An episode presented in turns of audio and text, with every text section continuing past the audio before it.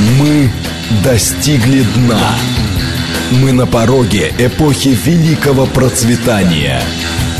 Экономика. Экономика. Программа предназначена для лиц старше 16 лет. Здравствуйте, микрофон Михаил Хазин. Начинаем нашу сегодняшнюю передачу. А, как обычно, я задаю вопрос. Вопрос такой философско-конспирологический.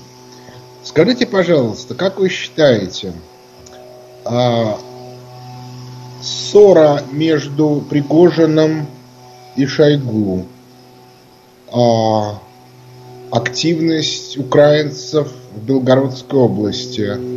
И попытки активности их же на фронте а, на территории Украины, это как-то коррелирует с теми событиями, которые происходили в Соединенных Штатах Америки, а именно э, с напряженностью вокруг э, потенциального дефолта. Варианты ответов. Да, это все примерно одно и то же. Следствие одних и тех же факторов. 8, 495, 134, 27, 35.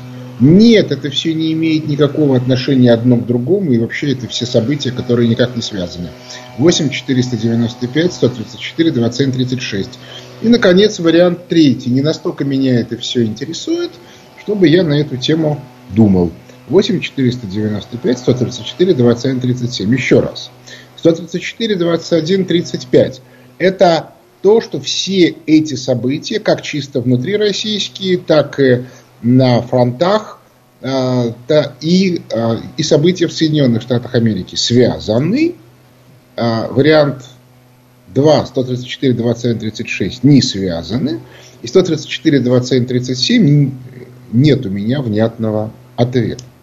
Почему я этот вопрос задаю? Это понятно абсолютно.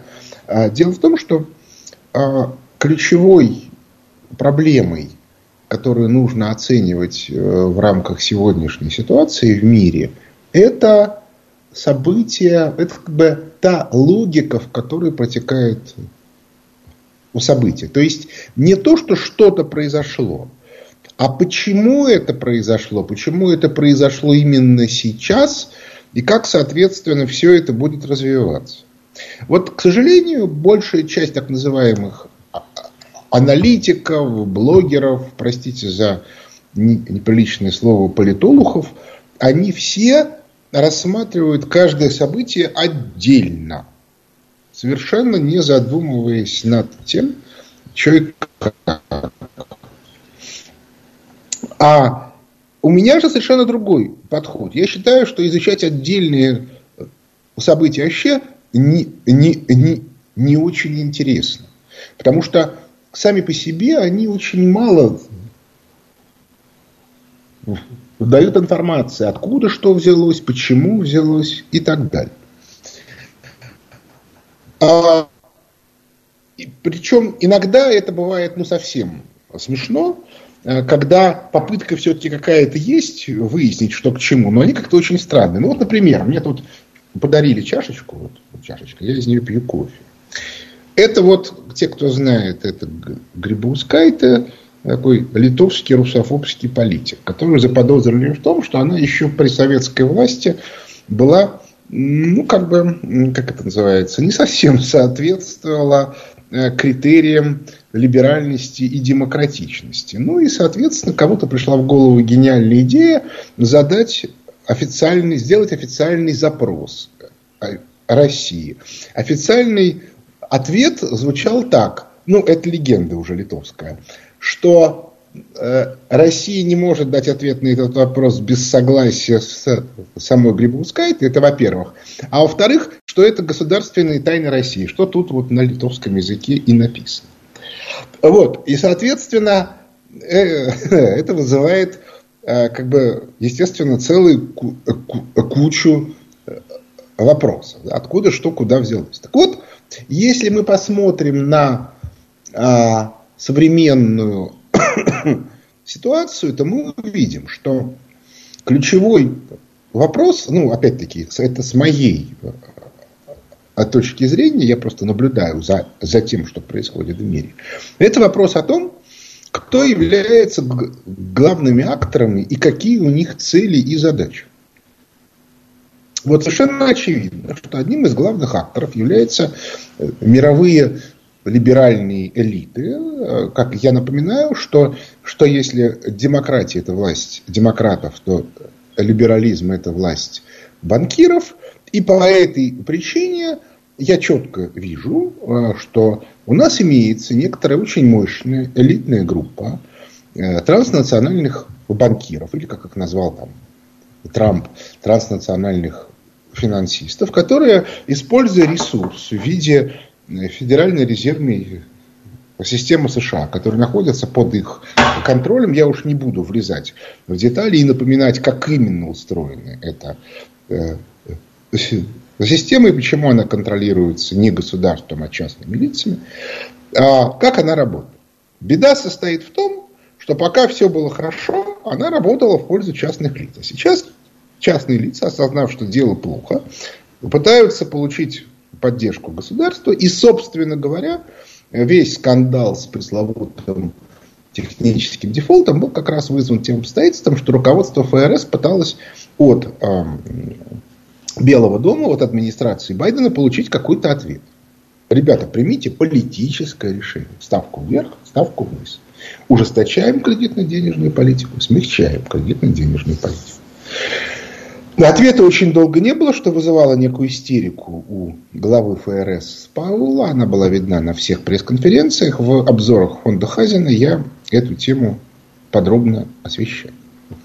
Так вот, фокус состоит в том, что э, если ответ Ники дан, то этот ответ принесет некоторые последствия. И эти последствия, вне всякого сомнения, скажутся по всей мировой экономике и по всем, а, так сказать, последователям этой элитной группировки, то есть их, так сказать, вассалами в терминах книжки «Лестница в небо» и, соответственно, контролируемыми властными группировками в разных странах мира.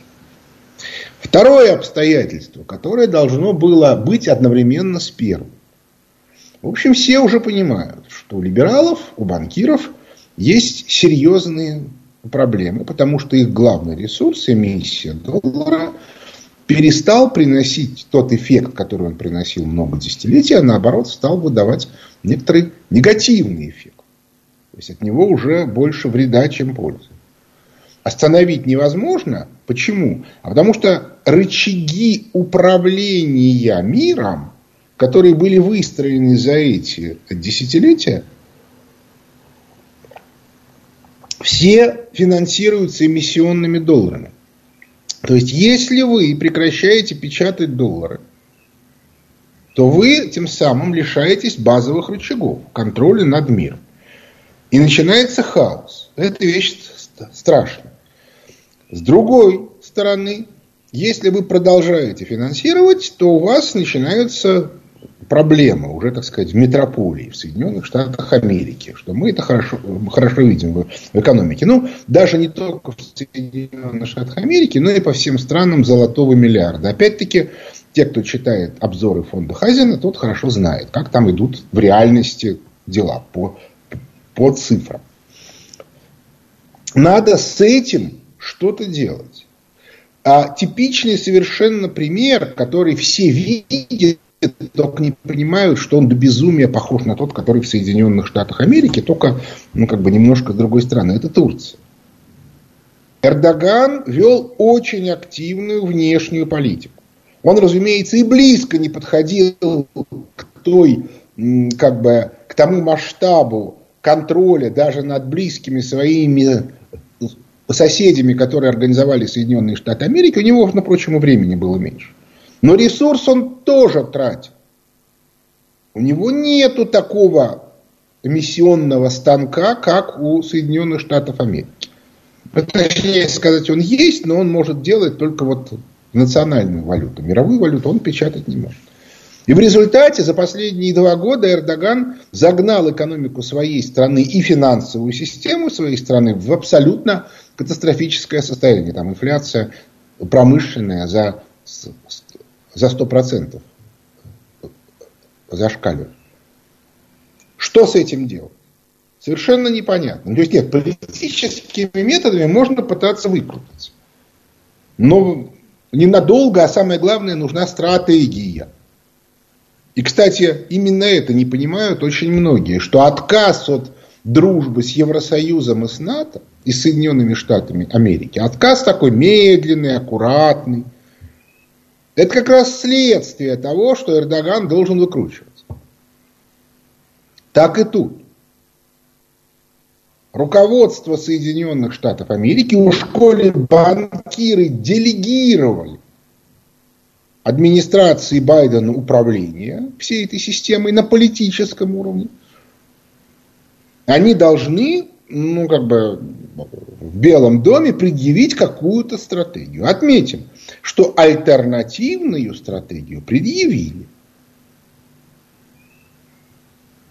Альтернативная стратегия состоит в следующем. Мы соглашаемся с тем, что доллар перестает быть мировой валютой, мы отходим на позиции долларовой валютной зоны, аукус. Мы индустриализируем аукус, одновременно используя еще существующие рычаги, разрушая конкурентов в виде Западной Европы и Китая. И за 20-25 лет мы восстанавливаем свою промышленную мощь. После чего начинается новый раунд. Это стратегия. Вопрос, как ее реализовывать, какая там череда тактических шагов, туда-сюда. Это все сейчас не, не важно. Она же еще не принята официально. Но если она принята, то ключевой элемент это Китай. Теперь вопрос. Для чего был, был нужен весь этот спектакль с, с псевдодефолтом? Потому что нужно было решить два вопроса. Первый вопрос, что делать с финансовой политикой? А второй вопрос, что делать с геополитикой? Или даже просто с политикой? Ресурсов на весь мир уже не хватает. Администрация Байдена не справляется. Значит, что нужно сделать? Нужно ей вменить какое-то решение. Кто будет вменять, понятно, банкиры.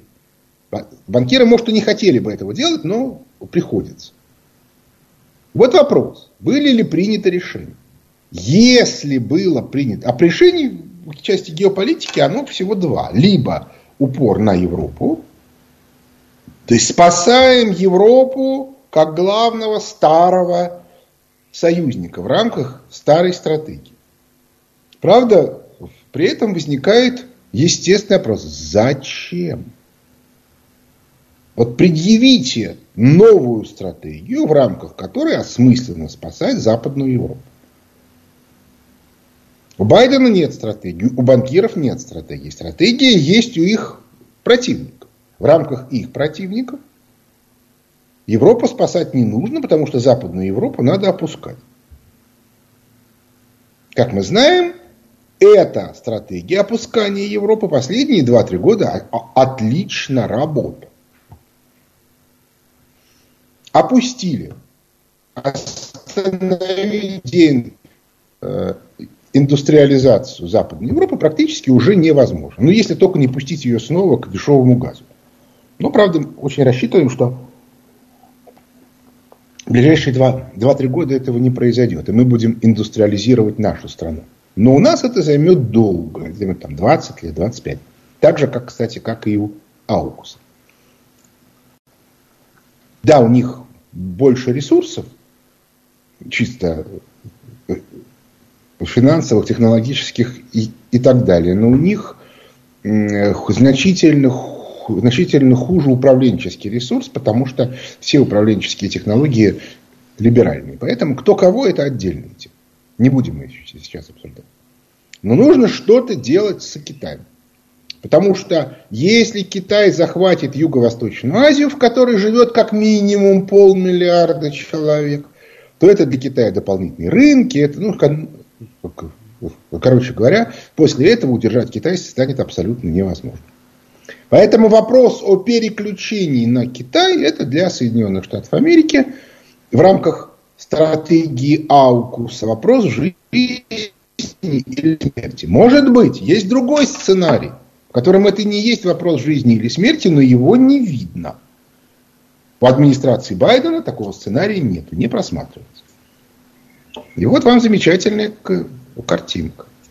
Надо все ресурсы вынимать из Западной Европы, с Украины, из Европейского Центробанка, который живет на кредитных линиях ФРС, из НАТО. И направлять это все на восток. В Юго-Восточную Азию. Если это так, то в ближайшие 50 лет это будет схватка Соединенных Штатов Америки с Китаем за Юго-Восточную Азию. Если этот сценарий получится, тогда становится понятен гениальный маневр Путина, политический, окончательно завершенный этим летом. И вот теперь мы переходим к самому... Да, значит, я не настаиваю, что решение в Соединенных Штатах Америки принято. У меня есть, собственно, вот э, в последнем обзоре фонда Хазина я про это написал. У меня есть разные соображения по поводу того, чем завершилась вот эта вот дискуссия, поводом для которой послужил э, технический дефолт потенциальный. Но в любом случае, если принято решение, что США свои ресурсы направляют на восток, в Юго-Восточную Азию, то куда деваются те люди, те силы, те институты, которые а, кормились либералами, то есть, считай, банкирами, последние 30 лет. Восточной Европы. Ну, 35. Вот куда они будут деваться? Вся, вся российская номенклатурная позиция, ну, то есть те, кто занимают высокие должности, но при этом люто ненавидят нашу страну. А оппозиция, ну, понимаете, у нас нет реальной оппозиции, у нас есть псевдооппозиция, которая как бы кормится на западные гранты. Настолько, насколько ей дают это делать. А куда будет деваться все те политические группировки, которые держат власть на Украине, в Прибалтике, в Польше и в других странах Восточной Европы? Куда будут деваться те люди, которые находятся у власти в странах Западной Европы, в Германии, во Франции в других странах, ну, которые как бы сейчас громко топают э, ногами и, и кричат на Москву, на Москву. Я, э, э, если кто читал бравого солдата Швейка, то там книга начинается с того, что он едет в инвалидной коляске, что он едет в, в инвалидной коляске и кричит на Белград, на Белград. Ну, потому что, если вы помните, Первая мировая война началась э, с ультиматума Австро-Венгрии Сербии. Вот такая вот картина. Что эти люди должны делать? У них нет шансов, если решение Соединенных Штатов Америки принято. Это исключено.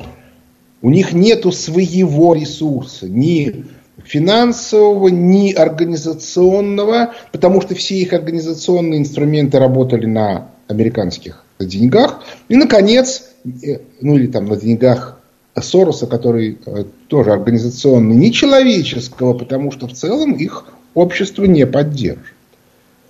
И что они будут делать? Они могут сделать только одно. Они могут поднять сейчас максимальный хай для того, чтобы а, заставить американцев такие принять решение остаться в Европе.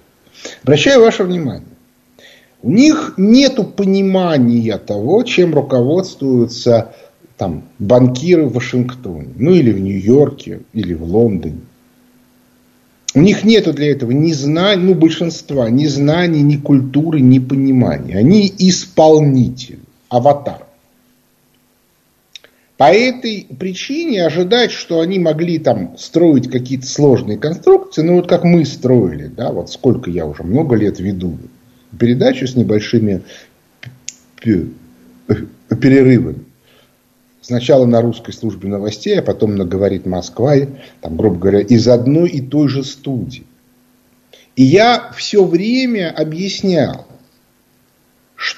какая логика лежит под действием. Вот эти исполнители эту логику, э, ну, если им рассказать, они могут не поверить.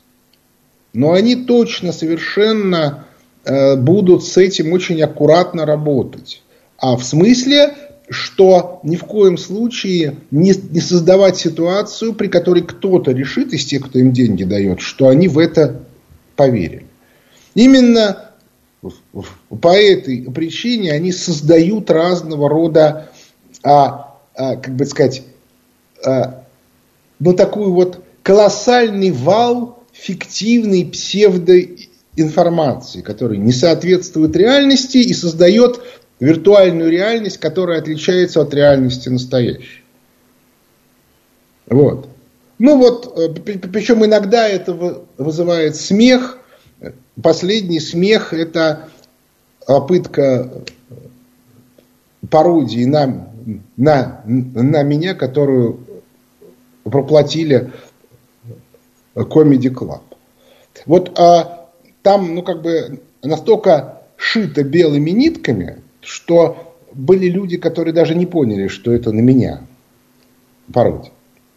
Вот. Но это, это не просто так это следствие вот тех объективных обстоятельств, которые вот, ну, как бы вот нависают да, над а, вот этими вот, ну даже не хочется сказать элитными, они скорее управленческие группы.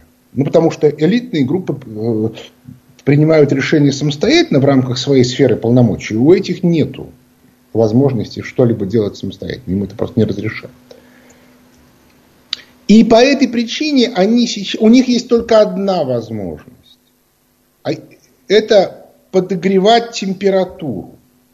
То есть они непрерывно пытаются разыгрывать вот эту вот карту, что все очень-очень напряженно, все аккуратно туда-сюда, но цель заставить хозяев в Вашингтоне принять единственное для них допустимое решение которая состоит в том, что ни в коем случае американцам нельзя уходить из Европы. Потому что если американцы из Европы уходят, для этих всех места нет. Отметим, что с точки зрения американцев, если они выбирают стратегию индустриализации Аукуса, их уход из Европы не несет для них никакой угрозы. Потому что сегодняшняя Россия это не СССР. Мы не можем за 48 часов дойти до ла Нам бы Украину переварить с Прибалтикой. А потом нужно что-то делать с Польшей. А потом с Восточной Европы. И по этой причине максимум, что мы можем через 20-25 лет, это очень частично восстановить ту конфигурацию, которая была там в 85 году. То есть до, дойти до Берлинского меридиан. И по этой причине для США э, это безопасно, а вот для этих местных это катастрофа. И поэтому я считаю, что все те события, которые идут, они связаны. Перерыв на новости. Экономика. Экономика. Возвращаемся в студию микрофона Михаил Хазин. И теперь я прокомментирую голосование. Значит, 54% считают, что все эти события никак не связаны, о которых мы говорили. 31% считают, что они тесно связаны, и где-то примерно 15%, одна шестая, даже одна седьмая, считают, что они как бы, дать ответ на этот вопрос не могут. А из того, что я сказал, однозначно следует, что это все следствие одного и того же процесса. И процесс этот принятие стратегических решений элитами Соединенных Штатов Америки. В некотором смысле это последнее а, всемирное стратегическое решение, после, потому что принятие вот этих решений фактически означает, что Соединенные Штаты Америки уходят с поста ну, как бы монопольного мирового лидера. Обращаю ваше внимание, именно вот сейчас. Потому что именно сейчас они признаются, что ресурсов на то, чтобы держать и, и Европу, и Юго-Восточную Азию у них нет. И вот это вот самое интересное. Это чертовски интересно. Это вот, ну, грубо говоря, у нас на глазах происходит события исторического масштаба. Там, взятие Константинополя в 1450 1942 году, падение Берлина в 1945 году. Вот этого масштаба событий у нас сейчас на глазах происходит. Другое дело, что тогда про это говорил весь мир, а сегодня именно эта тема тщательно замалчивается. Потому что подавляющая часть средств массовой информации, включая пресловутых блогеров и от слова блоха, разумеется. И а, политологов, они, соответственно, ну, как бы, их задача, во-первых, э, э, эту тему, от этой темы отвлечь внимание, а во-вторых, свести системно стратегические мирового уровня вопросы к некоторым, ну, как бы, ну, совсем мелким. То есть, грубо говоря, а э, выкинуть ли в соседнем магазине колбасу. Вот в этом вся проблема. Я ни в коем случае не хочу обижать блогеров или тем более блогерш, которые там хвастаются э, своим загаром или цветом коготков – а, это, безусловно, для них и для там, близкого их окружения очень важная вещь. Но фокус состоит в том, что ничего другого нам не предлагают. Именно по этой причине я столько сил трачу на то, чтобы объяснять, какие реальные процессы происходят в мире, потому что они реально на нас влияют. Ну хорошо, давайте переходим к ответам на вопросы слушателей. Здравствуйте, слушаю вас. Алло, здравствуйте, Михаил Леонидович, это Екатерина. Вот как не хватает вас сейчас в общественной палате при Министерстве культуры? Вот ну, Сейчас Совете, что случилось? Платы, там... Бывший, бывший Совет. директор Пушкинского музея за границей где-то живет, на Серебряном дожде сказала, мы, либералы, можно сказать, победили частично. Не будет э, патриарх и Путин молиться за победу перед иконой э, Троицы Андрея Рублева. То есть э, поддерживает ее нынешняя, новая такая странная женщина, какая она нетрадиционная, Екатерина, нет, Елизавета Лихачева, да, она говорит, что икона никогда не была чудотворная. Это, это, значит, Лихачева. А поддерживает ее еще и новый директор Третьяков. Давайте разбираться. Да? Давайте разбираться. Там, о чем будет молиться патриарх и президент, они, как бы, как это называется, это дело интимное, и вряд ли они будут это всерьез делать на камеру. А то, что они будут молиться за победу русского оружия, мне это абсолютно очевидно. Что касается Троицы, то опять-таки у нас в стране имеются чудотворные иконы, но Троица к ним никогда не относилась. Это художественное произведение и представляет из, из себя интерес именно как художественное произведение. Именно по этой причине там все э, искусствоведы страшно переживают, что ее могут испортить. Не, не потому, что хотят испортить, а просто потому, что нахождение в храме, в котором много людей непрерывно ходит, это вещь не всегда полезная для картины, тем более написанной на э, деревянном основании. Поэтому я в этом деле никакой не специалист, поэтому я ничего на эту тему говорить не буду. Все прекрасно понимают, что да, это дискуссия, в которой, ну, грубо говоря, разные силы русского общества друг другом столкнулись. Я напоминаю, что это не первая такая история была, если вы э, помните, достаточно сложная история в городе Санкт-Петербурге, когда не, не могли поделить главный собор города, ну и так далее и тому подобное.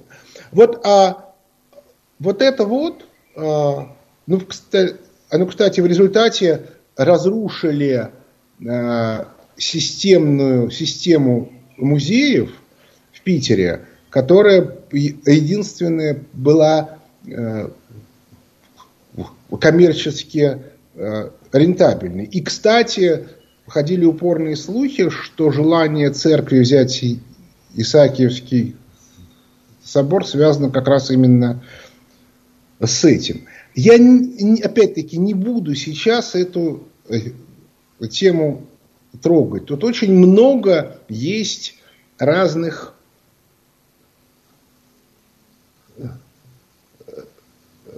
тонкостей. Давайте мы сначала войну выиграем, а потом будем разбираться, значит, кто у нас тут прав, а кто виноват. Следующий вопрос. Алло. Алло. Здравствуйте. Доброе утро, Михаил. Илья, город Москва. Михаил, у меня к вам исторический вопрос. А, Голодомор 30-х годов. А, меня интересует ваше вот авторитетное мнение, лично для меня оно такое. Какова роль Сталина а, и была ли его роль, скажем так, в этом Голодоморе? Будьте добры, расскажите поподробнее. Спасибо. Ну, знаете, я тут могу сказать только одно. Я же не историк. Я специалист по государственному управлению. И поэтому я всю эту ситуацию рассматривал именно с той позиции. Значит, а, если вы уже прочитали книжку «Кризис и власть», второй том, то там подробнейшим образом описана история того, как было принято решение об индустриализации и коллективизации. Как экономист я могу сказать, что это было альтернативное решение неудачной попытки Столыпина модернизации российской экономики. То есть Столыпин хотел сделать модернизацию, у него не вышло, потому что он выбрал неправильный путь. Сталин выбрал путь правильный, и у него вышло. Но вот дальше началось самое интересное.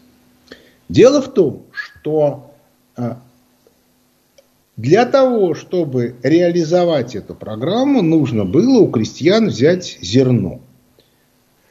Крестьяне это зерно брать отказывались, и поэтому нужно было у них отбирать его и отбирать, а, но при этом единственный критерий, а, сколько можно взять, это предыдущий урожай. Значит, в год Голодомора по разным причинам урожай был не самый лучший, поэтому отбирали зерна не больше, чем а, было а, необходимо для того, чтобы у крестьян оставалось э, зерно. На этом месте подавляющее большинство русофобов профессиональных ставят точку и говорят, Сталин отобрал у крестьян зерно, и по этой причине начался голод.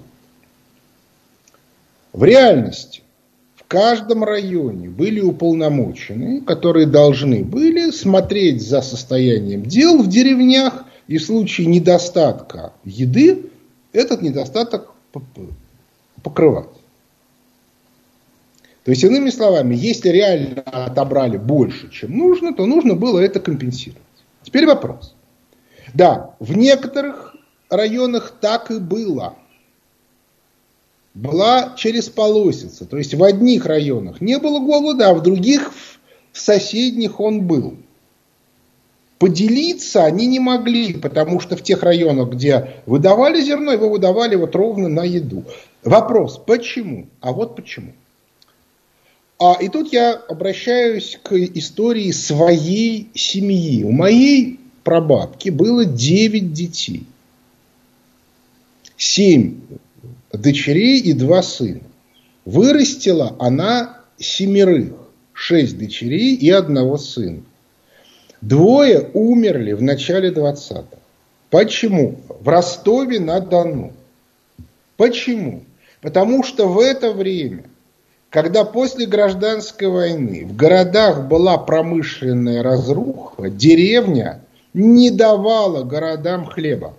Она говорила, вы нам его, эту, этот хлеб не меняете на, на товары, которые нам нужны. И в результате был голод начала 20-х годов. И вот представьте себе картинку. Год так 30-й, 31 Молодые комсомольцы, которым, ну, условно говоря, 25-26 лет, ну, которые, условно говоря, вот как а, значит, младший брат моей бабки Гурий, который родился в 2014 году. Значит, ему в 28 году сколько лет? 10. А в 32-м 12. Он еще маленький. А вот, соответственно, а его младший брат умер в 21 году. Ему было там 3 или 4 года. А вот те, которые постарше, которые а, в 30-м году 20-25 лет, они помнят, как их младшие братья и, и сестры умирали от голода, потому что деревня, у которой хлеба было завались, этот хлеб не давал. И вот теперь их посылают в ту же самую деревню, которая не давала хлеба, из-за чего умерли их младшие братья и сестры, и они там должны вот этим давать зерно. Среди них было довольно много людей, которые очень хорошо это помнили. Причем, как вы сами понимаете, в подростковом возрасте это ну, как бы сильно более эмоционально, чем во взрослом. Вот посмотрите на этих маленьких мальчиков и девочек, дебилов, которые там пять лет тому назад выходили на митинги в поддержку Навального. Они что говорили? Не, или этих, простите, дебилов, которые в Минске там вышагивали. Они говорили, вот это несправедливо. А тут, соответственно, вообще несправедливо. Да? Дети умерли от голода. У них на глазах они умирали. Много недель. И вот они в этой деревне, и стоят эти крестьяне, жадные, абсолютно как бы, и, и, и говорят, дайте нам хлеба, нам жрать нечего. Он говорит, интересно, вы нам хлеба не давали, почему? Вы, вы там закопали, копайте. Это один элемент. Кстати, на Украине отмечу, что никакого как бы национального колорита во всей этой истории не было. А бабушка моей жены, которая жила в Белоруссии, то есть на тот момент это было село Лысое на границе Брянской области и Беларуси, абсолютно русское село.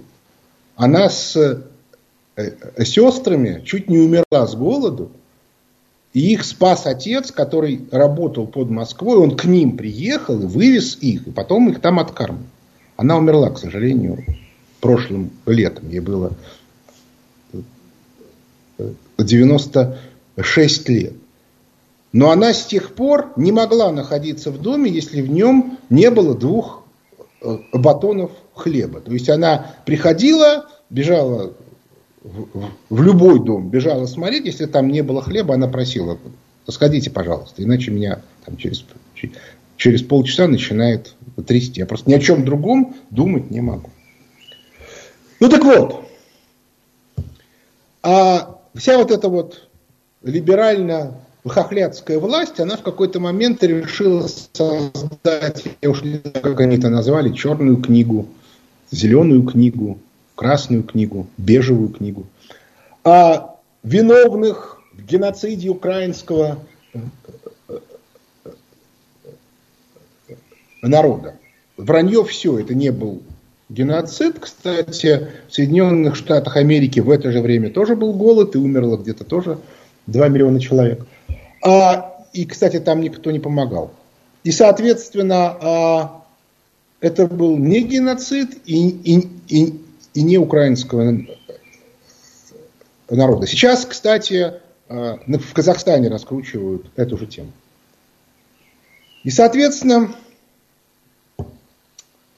а, довольно быстро эту тему прикрыли по требованию Израиля, как понятно. Потому что эти молодые комсомольцы в основном были евреями. Потому что в городах на территории нынешней Украины в основном было население смешанное, польско-русско еврейское. А те, кого сегодня называют украинцами, а тогда малороссами, они жили в деревнях. И фокус состоял в том, что а, поляки вообще старались не влезать во всю эту политическую штуку, особенно после войны. Я напоминаю, что в 2020 году Польша оккупировала Киев, но, правда, ненадолго. Потом, а, соответственно, русское население в основном училось, а вот молодежь э, еврейская, она шла вот в эту вот карьерную линию, э, которая до того, там, несколько веков бы, была для них закрыта. Не все. Мой дед, например, а, пошел работать в 14 лет, занял второе место на всесоюзном конкурсе телеграфистов и уехал учиться в радиотехническую академию в в Москву, как и его старший брат, и как потом младший брат. Но младший брат не успел, потому что он, по-моему, 21 или 23 года рождения, и он сразу после школы фактически пошел в армию. Вот такая вот картина. И по этой причине а, объяснять а, какой-то целенаправленной государственной политикой вот это вот дикое вредительство, обращаю внимание, кстати, вот если вы прочитаете письмо Шолохова Сталину по поводу злоупотреблений коллективизации, то вы там увидите тоже, что это внутри деревенские разборки. Да, они от этого не становятся менее ужасными, но тут уж никуда не денешься. Напоминаю, что попытка Столыпина сделать из кулаков как бы новый капиталистический класс в России закончилась тем, что они стали сверхэксплуатировать свое же, своих же собственных деревенских земляков вместо того, чтобы инвестировать в трактора. Ну вот, вот такая вот жизнь. Вот так вот устроена э, деревня. Там очень жесткие отношения друг к другу. Так что не было ни геноцида, ни голодомора в смысле организованного мероприятия. То есть это все исключительно местные разборки, э, как бы связанные с объективными процессами трансформации общества. Ну, как, собственно, и в Соединенных Штатах Америки в это же время. Там, разумеется, было немножко другое. Следующий вопрос. Алло. Добрый день, Сергей Алексеевич зовут. Скажите, да, вот да. как вы на сегодня оцениваете уровень государственного управления по решению задач экономического развития России? Спасибо. Оно отсутствует. Государственное управление экономикой сегодня отсутствует. То есть решаются отдельные отраслевые технические задачи, но управления экономикой нету. Следующий вопрос. Алло.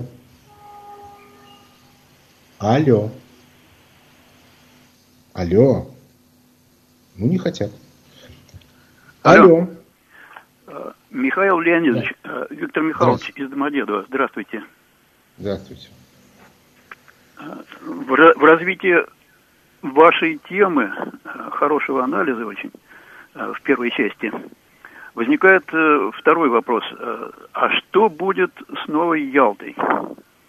Ведь, э, ну смотрите, 41 если 40... речь идет да? о том, что радикально меняются стратегии Соединенных Штатов Америки, Китая, ну, Китай вполне себе хотел нормально развиваться за счет внешних рынков, взять себе Тайвань, ну и как бы все и дальше. В результате он получил, Тайвань не отдадут и устроят, ну, не войнушку, но как бы серию региональных конфликтов по его границе. В этой ситуации необходимо писать какие-то правила игры. Да, но еще при этом вот эти вот маньяки, значит, вот, которые сидят в странах Восточной Европы и в Соединенных Штатах Америки, которые не хотят терять власть. Ну, потому что если они потеряют власть, то им немедленно вытащат из, из шкафов целую кучу скелетов, и они свою жизнь окончат в турме. Им это страшно не хочется. Они могут устроить ядерную войну. Да, дай бог им это сделать не дадут, но тем не менее вероятность такая имеется. По этой причине нужны новые правила игры. И если к концу лета Соединенные Штаты Америки сами перед собой признаются, что они ушли с позиции мирового хегемона, то в этом случае, в этом случае, новая Ялта практически неизбежна. Ну и все.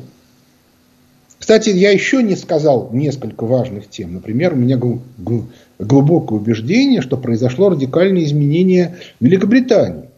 И они от логики «мы будем альтернативным центром силы, ну как Россия, Китай, Индия, Соединенные Штаты Америки.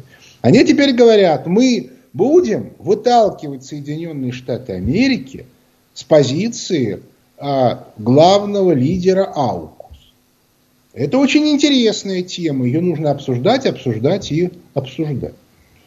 И а, вообще говоря, я вот не, не зря же а, там семинары устраиваю. И вот завтра у нас начинается двухдневный семинар в Сочи, где я, собственно, и нахожусь уже. Там птички поют и прочее. А, так вот, а, я глубоко убежден, что нужно объяснять людям, что происходит. Ну, понятное дело, что для, для широкой публике это нужно объяснять в упрощенном варианте, а для продвинутой, собственно, вот как на семинаре, более детально, чем мы и будем заниматься. Но а, если этого не понимать, что происходит, то вы автоматически становитесь жертвами мошенников, которые вам вешают лапшу на уши о том, что происходит. Ну, в частности, вот либералов, да, которые вам вот все вот эти вот э, как это называется, политологи, блогеры и прочие вам разную чушь вешают. И вот с этим надо вам самим бороться. В противном случае будут очень большие проблемы, реально большие проблемы. И, и тут уж не справишься. Но на, на этом наше время подошло к концу. У микрофона был Михаил Хазин. Благодарю за внимание. До свидания.